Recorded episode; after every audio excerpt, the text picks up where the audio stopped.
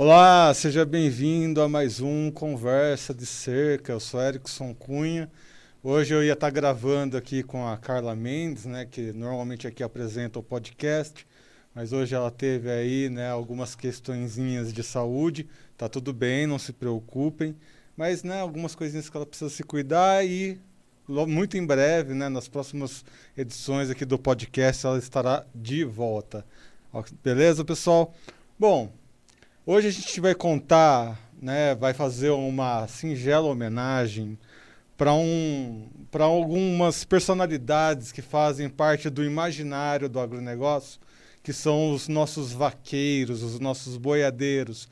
Não cabem é, homenagens o suficiente para dizer para esses profissionais, para essas pessoas que trabalham com essa coisa tão tradicional né, da nossa raiz brasileira. Mas, enfim, a gente faz aqui a nossa parte de trazer essa homenagem aqui para os nossos irmãos vaqueiros de todo o Brasil. E a gente vai trazer uma pessoa muito especial que percorreu norte a sul do Brasil, trazendo histórias dos vaqueiros brasileiros. Eu estou aqui com o Ralph Tambic, ele que é da Plural Filmes, que está trazendo um filme chamado Bravos Valentes. Ralph, seja bem-vindo aqui ao podcast Conversa de Cerca. Obrigado, Erickson. Um prazer muito grande estar aqui e falar um pouco do Bravos Valentes, Vaqueiros do Brasil, que é um filme que a gente produziu em coprodução com a Globo Filmes e um projeto que nasceu a partir de um documentário que fizemos no Marajó, chamado é, Vaqueiros Encantados. E, e aquele projeto nasceu há seis anos atrás e foi tomando forma até que a gente terminou as filmagens antes da pandemia. E nesse último ano a gente é, ficou represado para poder lançar o filme agora que as salas estão vagarosamente reabrindo. Então, primeiramente, fica aqui o convite, né, para que todos acompanhem. Reabertura dos cinemas, né? Ah, as vacinas estão correndo bem, todo mundo que, aí que se sentir seguro, né? Que já tiver vacinadinho, né? Tomando aí todos os cuidados. Vamos, vamos prestigiar, né? Cinema nacional, documentário. A, a, a gente aqui sabe, o Ralph sabe fazer cinema no Brasil é uma batalha, né? não é uma coisa tão simples. E ainda mais sobre vaqueiros, essa que é uma coisa tão tradicional nossa do agronegócio, né? E a gente, eu, gostaria de começar assim, Ralph, né? Porque assim, uh, os vaqueiros têm lendas, né, de como os vaqueiros começaram no Brasil. Porque os bois, né, as boiadas brasileiras não são nativas daqui, elas foram chegando ali com a coroa portuguesa, ou seja, os boiadeiros eles foram sendo criados ao longo do tempo, né? Essa tradição dos vaqueiros, ah, de todas essas histórias, de todas as lendas que envolvem né, os vaqueiros, quais foram os pontos principais que você chegou, né, ah, nesse resgate histórico?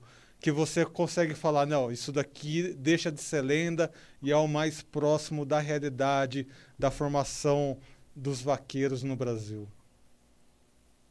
É, o que a gente é, percebe e o que a gente estudou, a gente tem, tem trabalhos assim de professores muito renomados, né, professores na universidade, na academia, e o, o gado bovino veio para o Brasil é, nas, logo na primeira etapa, da, do, logo após o descobrimento, ele veio através dos portugueses e veio também uh, para a América Latina através da coroa espanhola. Então, você tinha no Peru é, o vice-reino de Espanha, que, que, e, e, a intenção de se criar no Paraguai o segundo vice-reino de Espanha. E através do Paraguai entraram os bovinos na região é, oeste brasileira. Né? Então, Mato Grosso, Goiás e tal, você não pode dizer exatamente se esse. É, e mesmo os Pampas, no Rio Grande do Sul, se, é, esse gado provavelmente é, entrou pelo lado espanhol. E, e é interessante é, a gente pensar que ele se adaptou muito bem, se multiplicou e logo esse, esse animal, assim como os cavalos também, ganharam uma ocuparam uma ampla área de terra, quer dizer, ele começa a ocorrer em toda a América Latina, começa a ocorrer é, de forma assim avassaladora. Eram muitos animais, se reproduziram e não havia como você é, desfrutar da, do, da proteína do, desse animal, é, porque ele não tinha, você não tinha métodos ainda de, de preservação, né? Então o que se fazia era carregar o bovino vivo para as regiões onde havia atividade de mineração, a famosa corrida do ouro, diamante, etc. Até que houve uma, uma corrida, o ciclo do couro na Europa, né? que a demanda do couro é, foi muito grande na Europa, e, e aí você começa a ter é, incursões de caçadores que entravam nos Pampas, no, na, no Pantanal, é, esses caçadores iam buscar o couro. Então, existem alguns escritos da época que relatam é, uma mortandade avassaladora. Você imagina os indígenas não entendiam bem por que, que aquela, aquele homem é, que vinha, que não era exatamente um homem branco, né? mas por que, que haviam aquelas incursões e matavam o animal e só arrancavam o couro. Então, isso é, é foi, foi um momento assim você pode imaginar que eram muitas carcaças de animais que os caçadores não tinham como é, consumir, né? então fazia ali aquele fogo de chão, é, consumia um churrasco, mas isso não, não significava nada para a quantidade de carcaças que eles deixavam e para levar o couro para a região portuária, que é, desde Buenos Aires, é, ali no Rio Grande, e, e, ficavam os navios aguardando aquele, aqueles, aquelas incursões, aquelas comitivas voltarem carregados de couro para levar esse couro para a Europa. Então, você vê que é, só vai ser mais tarde, quando se começa a trabalhar com, com as técnicas de salga e começa a, a, começam a surgir possibilidades de conservar a carne, né? e aí a, a carne começa a ser uma fonte de proteína é, também para as regiões urbanas. É, isso, isso, com certeza, determinou a forma que os, os povos originários enxergaram a gente, né? e nessa época ainda não se tratava, como não, não sabia o que fazer com a carne, era simplesmente uma, uma caça mesmo, para descorar e usar e exportar o couro. Agora, a partir do momento em que começa a se criar possibilidades de uso dessa fonte de proteína, de, pela conservação através da salga e tudo mais, aí surge a, a figura do vaqueiro para manejar esse gado. E, e o vaqueiro, é, é, interessante que há tese também de que o vaqueiro talvez tenha sido a primeira profissão é, livre, do, do, homem livre, porque o, o, Brasil vivia um período da escravidão, a, a, é, então a exploração da mão de obra era máxima, mas a gente não podia é, imaginar os, os, digamos assim, os senhores de terra não poderiam é, imaginar em cima de um cavalo um escravizado. Então, é, foram criados, é, possivelmente foram, foram libertos alguns mais habilidosos com essa lida, e aí tem essa tese de que talvez tenha sido a primeira profissão é, rural livre, do homem livre. E, e, essa liberdade o vaqueiro preza até hoje. Né? Você sabe que nas fazendas, na, na, na pecuária, o vaqueiro ele é, sem dúvida nenhuma, um profissional de grande importância. Hoje o Brasil ainda tem uma, uma, uma, um método de criação de, de, de pecuária extensiva, é, o que também, por um lado, garante uma carne e uma proteína muito, muito mais saudável do que na Europa. Né? Você, na Europa é tudo intensivo, animais em confinamento, é, é uma, uma, uma carne que necessita de uma série de. O animal necessita de uma série de, de suplementos e tudo mais. Não, não é tão natural como a pecuária extensiva que a gente conhece aqui no Brasil. E, por outro lado, vocês necessitam de uma grande quantidade de, de uma área de terra e o, e o trabalho do vaqueiro supervalorizado. Né?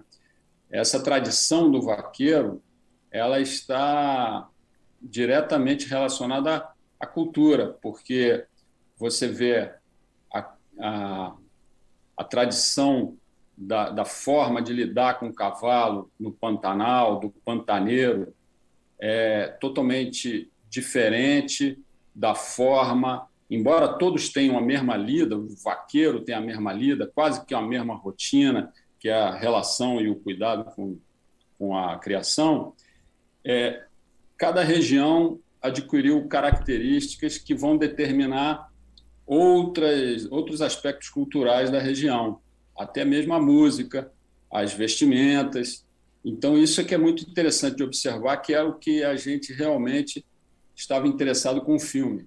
O, o Bravos Valentes escolheu quatro personagens de quatro regiões do Brasil. É, então, a gente tem o, o vaqueiro Marajoara, da Amazônia, do Marajó, que lida com búfalo. A gente tem o, o vaqueiro da Caatinga, que tem toda uma vestimenta própria aquela coraça, aquela proteção em função da vegetação, que é uma vegetação muito agressiva, especialmente na época da seca. É, não usa o laço. O vaqueiro da caatinga ele, ele derruba, tem a chamada pega do boi, ele derruba o animal pelo rabo. É, e é uma atividade muito perigosa.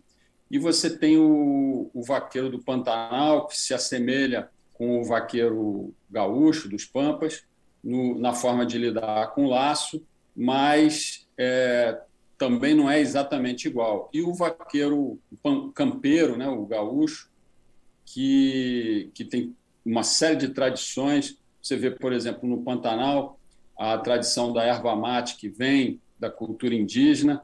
É, eles usam o tererê no Pantanal, e no Rio Grande do Sul, obviamente, pela temperatura, eles usam a, a água quente, né? o tererê, a água é fria.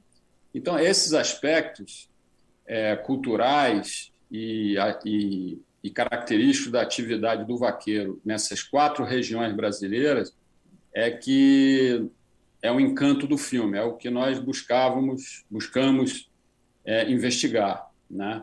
São atividades que se assemelham que tem a mesma rotina, uma rotina muito semelhante, mas com características totalmente diferentes. Então, é, é interessante observar as semelhanças para poder reconhecer as diferenças. E Ralph, vendo né, o, o, os Vaqueiros Encantados, né, para quem está interessado, os Vaqueiros Encantados têm uma grande parte dele disponível no YouTube, né, no, no canal da Plural Filmes que é onde o Ralph né, é, é diretor tudo mais. Uh, e vendo um pouquinho né, do, dos conteúdos que vocês produziram, e já nessa sua primeira resposta, dá para notar algumas coisas. Né? Primeiro, é, as pessoas que falam ah, o Brasil é um país tão diverso que não tem tradições. Mentira, né? Já começa por aí. Temos as tradições e boa parte dessas tradições estão aí, nos vaqueiros, que segue essas tradições né, até hoje. Né? Você citou aí os gaúchos, citou aí o pessoal lá da Caatinga, né, a, os próprios marajoaras. Só de ver né, esses os vaqueiros encantados, que deixa aqui o convite para vocês acompanharem, vocês vão perceber muito bem como que é a tradição marajoara ao, ao, ao em torno uh, dessa questão dos vaqueiros. Esse é o primeiro ponto. Né? São pessoas muito tradicionais, muito ligadas na fé, na coragem, né, de é, de passar os percalços ali do dia a dia. E, e eh, são pessoas diversas, né? O Brasil acabou exigindo isso, né? Você percorreu então esses quatro ambientes, né? Pernambuco, né? A região ali do Pantanal, Marajoara, Pampas Gaúchos, que são gados diferentes, né? O gado europeu, mais lá no sul, búfalos, né? No Pará, no Pantanal, em Pernambuco, ali um pouquinho de Nelore, enfim, né? Gado zebuíno. Enfim, a, essa diversidade, né? E essas tradições, o que, que isso demonstra desse povo, né? Uh, desses vaqueiros que são esses tão tradicionais brasileiros que às vezes a gente não vê né, essa tradição acontecendo no dia a dia. Aonde que está né, essa contradição do brasileiro não se reconhecer nessas tradições, não ver isso acontecendo e você trazendo esse resgate né, no cinema, numa forma de arte, para divulgar essa tradição tão bela dos vaqueiros. É, isso é um, um, problema que a gente tem no Brasil, né? A gente precisa reconhecer que é, o que nós temos de melhor é, somos nós, somos nossa, é a nossa cultura e, e, e como é, essas pessoas que foram preparadas para ser vaqueiros e, e conhecem a profissão, como eles são dedicados, como são profissionais e orgulhosos daquela profissão, né? Então, é, hoje, você vê só a, a fala do, do seu Afonso, a gente escolheu no Pampa o seu Afonso, que é um, um vaqueiro é, já com 70 e poucos anos, então ele é um, um ele é a própria tradição, né?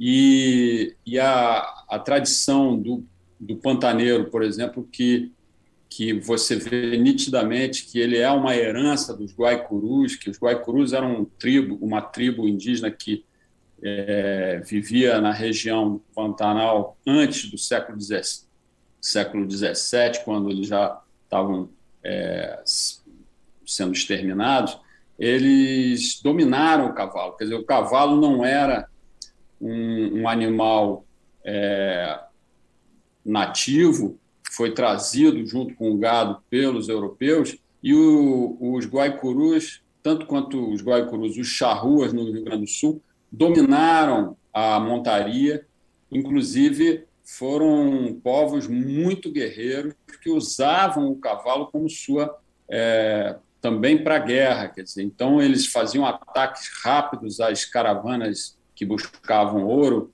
na região e eram muito eficientes no uso do cavalo militarmente também.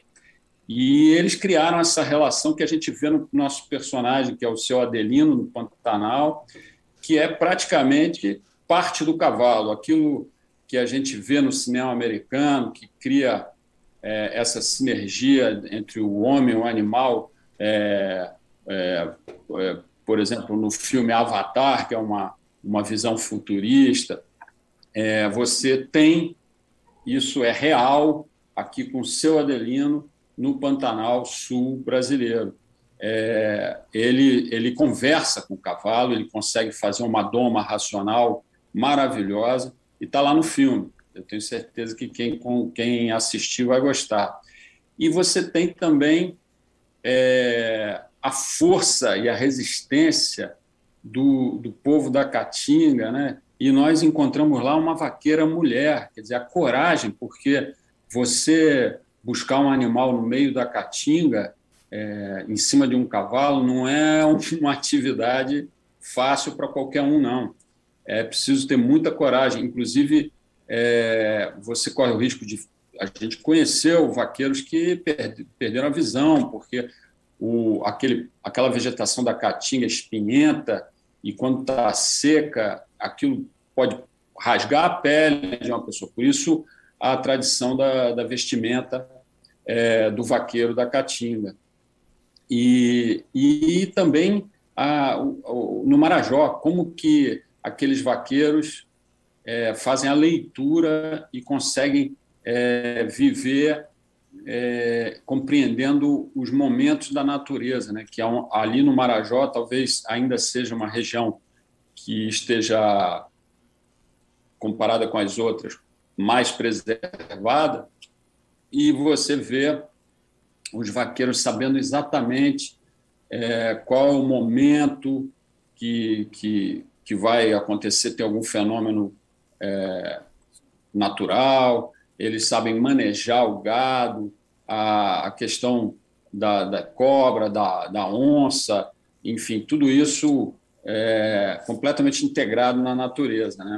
Então, é, é muito bacana. Isso, isso é um valor muito grande e a nossa, a nossa ideia é que esse, essa riqueza cultural brasileira, essa diversidade, é, que encanta, porque de fato é isso que interessa quando a gente trabalha com, com, com cultura, com cinema, e, e isso que também é o que interessa uma eventual internacionalização do nosso trabalho. Quer dizer, levar um filme brasileiro é, que, que, que fale exatamente da mesma forma que o cinema americano fala é, é perda de tempo, porque eles já dominam a técnica e já fazem isso há muito tempo. O que nós temos que fazer é valorizar a nossa linguagem, a nossa forma de falar, é valorizar a nossa cultura que está espalhada pelo Brasil tão diverso, né? Você acabou de mencionar, foram quatro biomas totalmente distintos, que é da Amazônia aos Pampas, a Caatinga, ao, ao Pantanal, e, e é isso. E quem diria o pessoal que é ligado na gastronomia, né?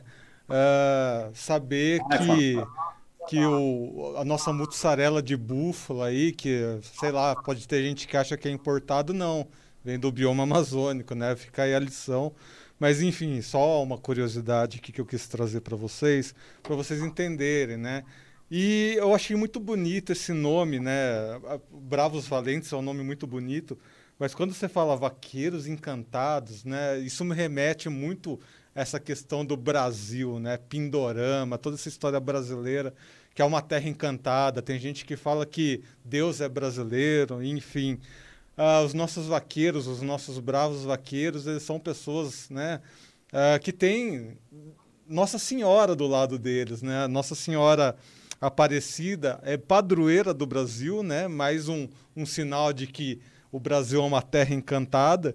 E é a padroeira dos vaqueiros, né? Esses bravos valentes, vaqueiros encantados, né?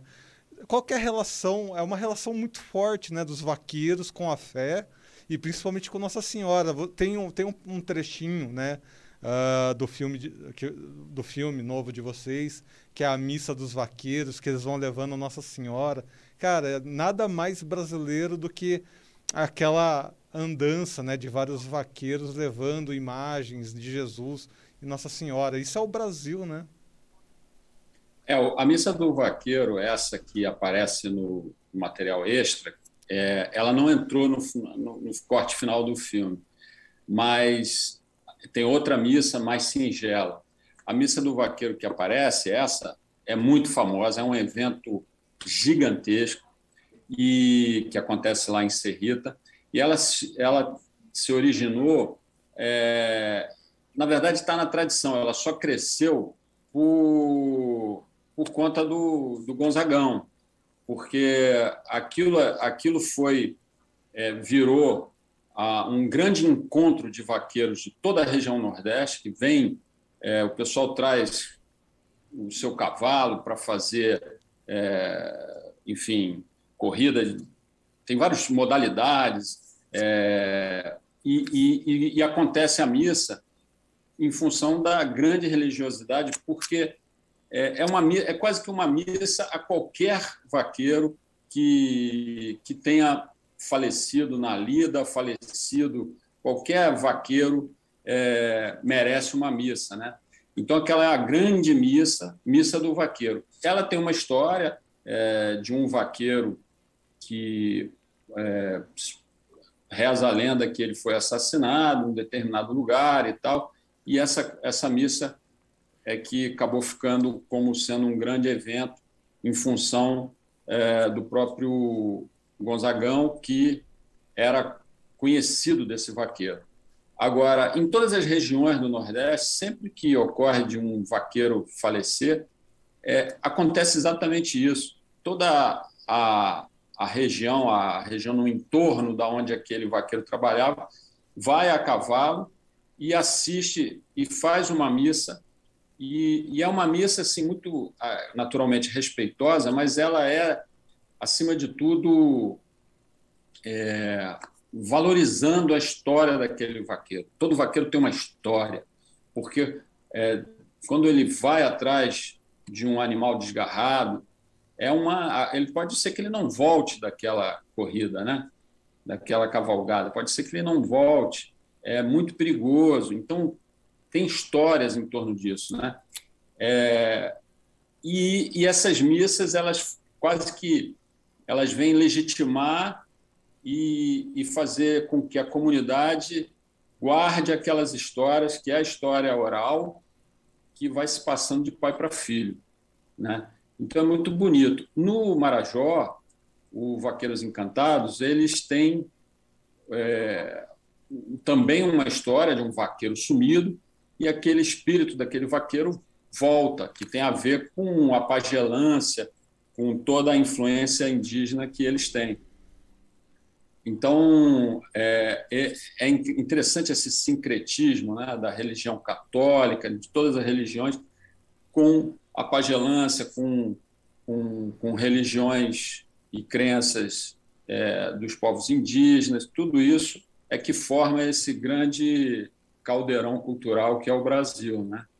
E isso é que é que é o que mais nos interessa, nos interessa na, na, Plural Filmes, é explorar justamente, conhecer, investigar essa é, é, todo esse conhecimento, toda essa história oral é, e, e, e todo, toda a cultura que de alguma forma chega para nós. As nossas, as nossas áreas urbanas, é, por mais que isso esteja sendo diluído, muitas vezes diluído por um um americanismo é, sem sentido.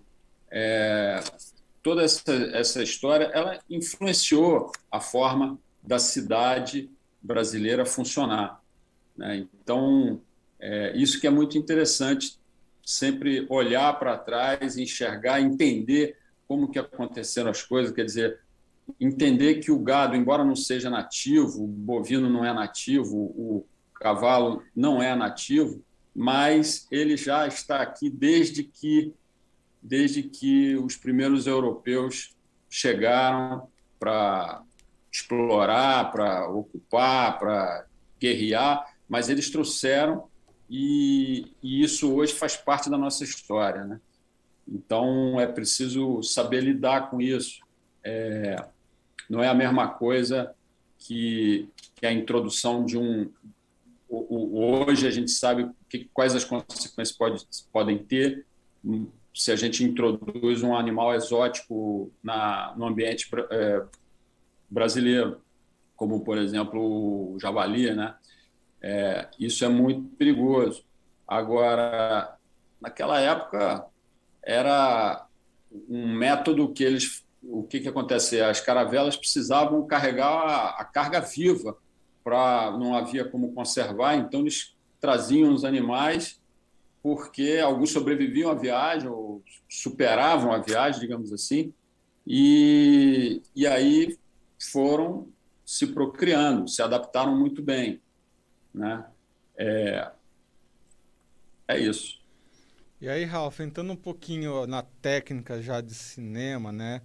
Uh o Brasil tem essa tradição de ter o cinema documental mais voltado para o social. Né? É muito difícil um, um cineasta brasileiro uh, interferir né, na sua obra, mesmo que seja com, na forma de off, na forma de pensamentos.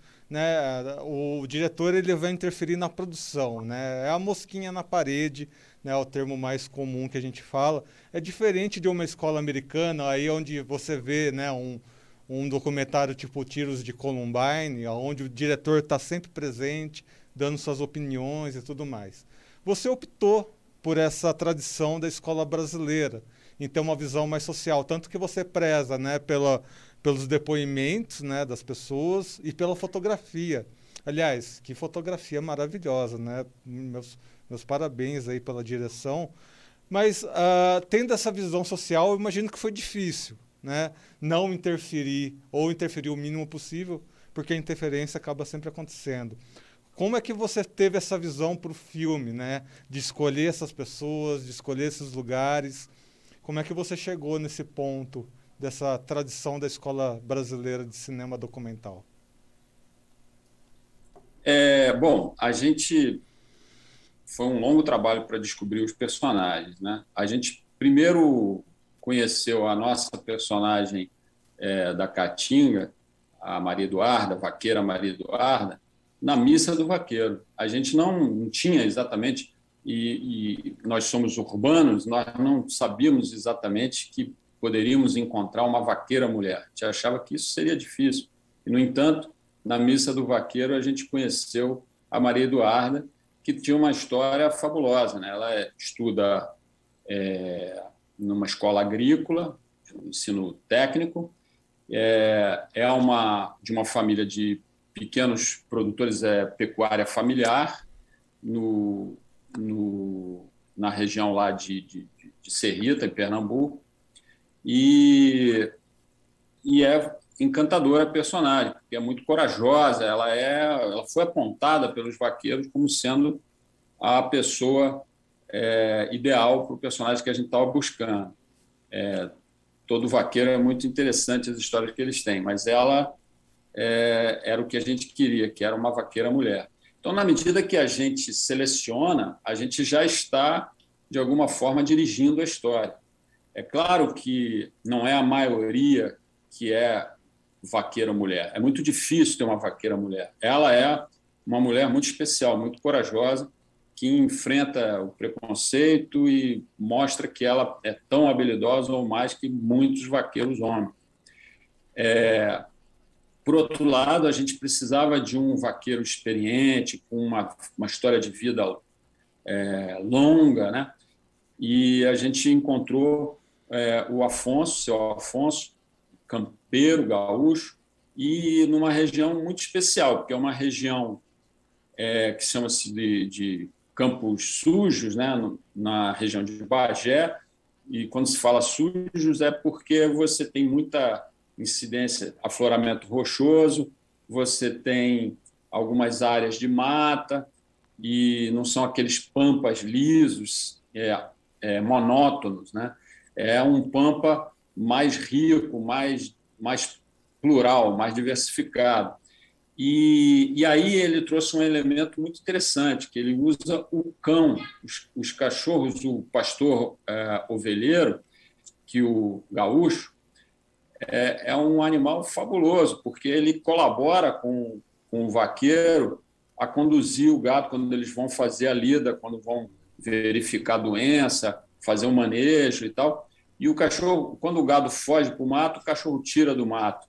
Então, o cachorro ajuda a tocar o gado. Isso é, é uma forma de trabalhar muito especial que a gente ficou encantado por isso. A gente escolheu é, aquela região e trabalhar com o seu Adelino, é, que é, um, é a própria tradição em Bagé.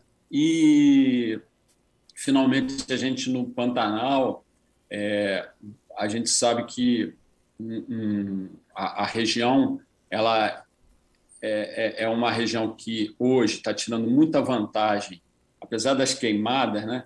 e apesar do, do pouco cuidado que, que a gente tem tido com o meio ambiente, é, é uma região que é turística, é uma região que encanta, é um turismo caro, que traz muita receita para o Brasil, porque é um turismo internacional. Às vezes as pessoas pensam, ah, não, ninguém, nenhum turista estrangeiro vai querer ir para o meio do Pantanal, ser picado por mosquito. Ao contrário, é isso que eles querem, é um turismo super elitizado, eles querem ter essa experiência, querem ver ter a chance de talvez, quem sabe, ver uma onça nadando no rio. E, e esse turismo está junto com a pecuária.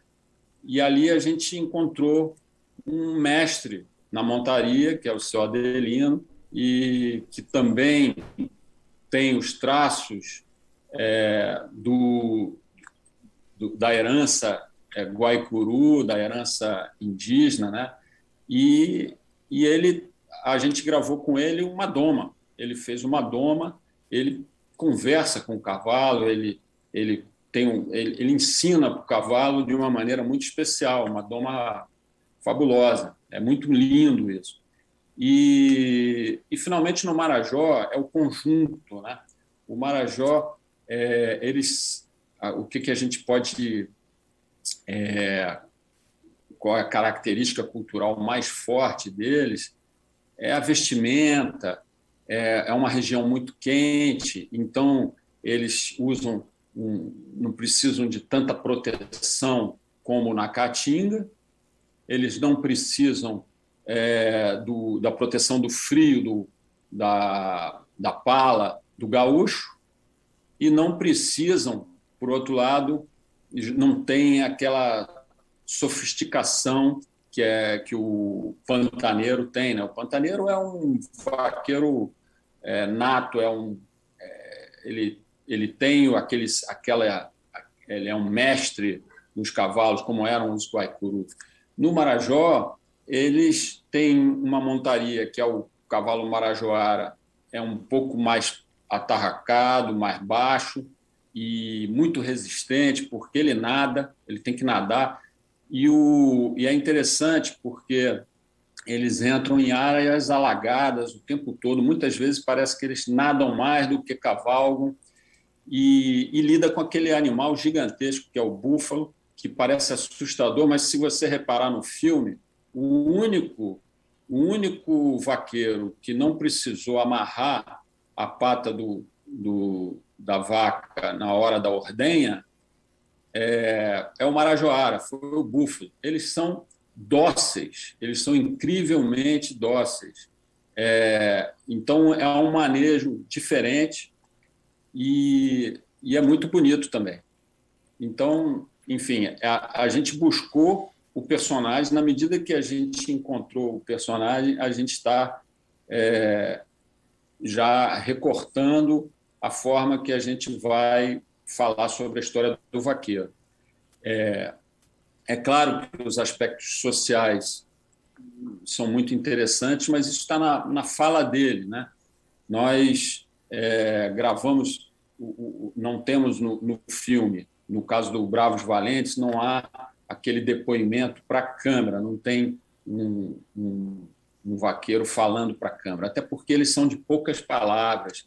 Para a gente conseguir tirar toda aquela informação, todas as histórias, tudo que os desejos, os sonhos do vaqueiro, a gente precisava de muito mais tempo. Então a gente gravava o áudio e, e fazia, acompanhava o dia a dia deles e fazíamos as imagens.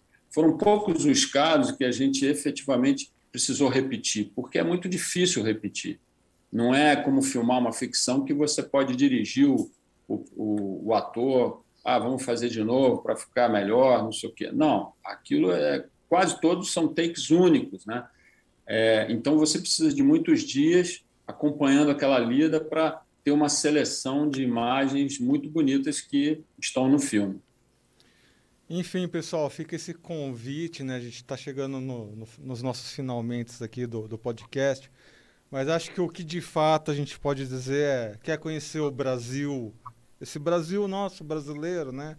Uh, as nossas tradições, muita parte dessas tradições vão passar por esses vaqueiros, né?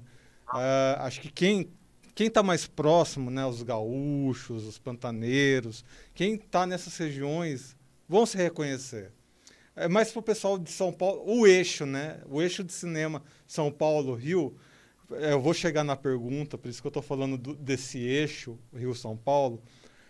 Uh, é aqui que a gente precisa conectar essas pessoas, porque o seu filme, Ralph, é, é, muito interessante, né? A gente saber a distribuição dele. Essa é a minha última pergunta para você, porque de um certo lado é, é uma distribuição estratégica, né? A gente está na retomada dos cinemas, as reaberturas. Não tem nenhum outro grande blockbuster. Ou seja, é um momento ideal para a gente conhecer o seu filme, né? O filme daí da Plural Filmes. Essa distribuição, aproveitar esse momento para conhecer esse Brasil brasileiro dos vaqueiros. Mas, ao mesmo tempo, pode ser um, é, é um momento onde as pessoas estão com um certo receio, né? um pouquinho de medo ainda tal. O que, que você pode dizer no seu, no seu último, é, na, na sua última contribuição aqui no podcast para incentivar essas pessoas a irem prestigiar né, o cinema nacional, um documentário que retrata esse nossos bravos, valentes, encantados. É, então, é, a distribuição é nossa. A gente está tem uma vontade muito grande de priorizar a exibição nas áreas que a gente filmou. Eu gostaria Perdão. Eu, eu gostaria muito de, de exibir o filme em Bagé, gostaria muito de exibir o filme em Aquidauana. É, claro, eu falo das cidades, a, a, zona urbana mais próxima da onde a gente filmou, porque a gente filmou na zona rural. Mas eu gostaria muito de exibir o filme lá no, no Crato. É, é, eu gostaria também de, de levar o filme para o Marajó Belém.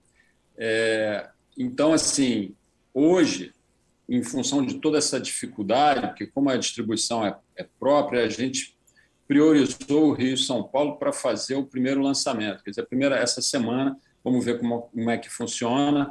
Os cinemas estão obedecendo, é, que já abriram no Rio São Paulo, estão obedecendo todos os protocolos. Então, assim, a gente está esperando que seja bastante segura a sessão. É, as pessoas precisam mostrar que já foram vacinadas para poder assistir o filme. E logo na sequência, a gente ganhando fôlego, levar o filme para esses lugares. Em alguns lugares tem salas de cinema. A gente provavelmente, se não estão abrindo, não abriram ainda, já estão em processo de abertura. E aí a gente espera que eles nos deem um espaço de uma cine semana para poder trazer o povo para assistir. É, o filme fazendo esse circuito de sala de cinema que eu espero que a gente consiga, é, logo vai ser também exibido no, no Globoplay e tem uma versão que será exibido na Globo News. É uma versão diferente, um pouco mais curta, é, mas também deve ser exibido no Globo News. Então, assim, a, o, o grande barato do cinema, eu posso garantir, é que na telona aquelas imagens não não tem igual. É bem mais legal do que na telinha. É a, fotogra é a tal da direção de fotografia, fotografias lindíssimas desse, das imagens brasileiras, vale a pena. E apesar de tudo, vão lá prestigiar, né? Quem se sentir em segurança, mais uma vez, se sentir em segurança, se sentir tranquilo, vai. Uh, e, Ralph, ficar em aberto. Se vocês levarem adiante essa ideia do cinema itinerante, né, de levar para esses lugares onde não tem a telinha fechada, vai precisar ter esse cinema itinerante. Quiser trazer aqui para a gente, a gente ajuda na divulgação. A gente está aqui sempre a serviço né, dos nossos amigos né, que produzem audiovisual no Brasil, que, é como a gente falou desde o começo da entrevista, é um caminho duro, difícil, né, uma, uma das áreas mais difíceis de se produzir, ainda mais documentário. Né, não é simples, então a gente está sempre aqui disposto a ajudar.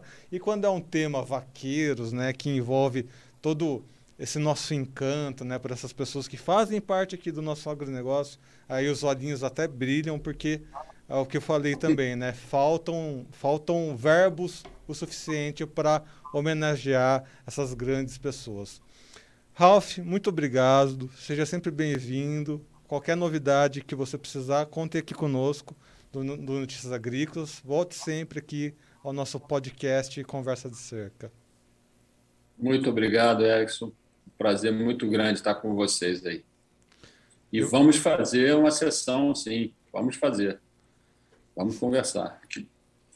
Muito bem. Isso aí, pessoal.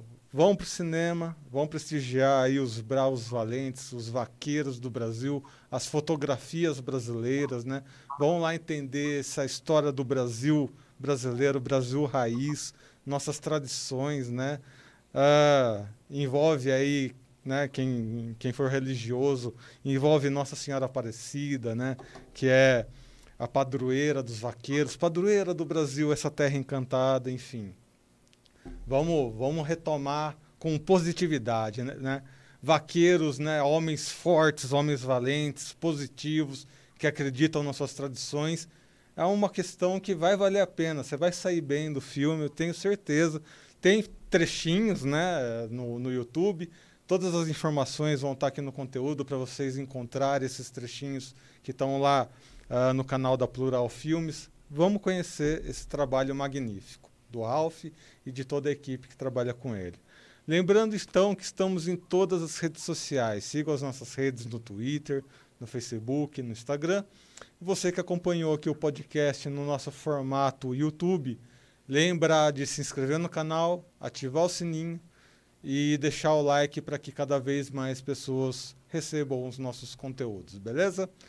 Até o próximo Conversa de Cerca, aí com Carlinha Mendes já de volta aqui na bancada.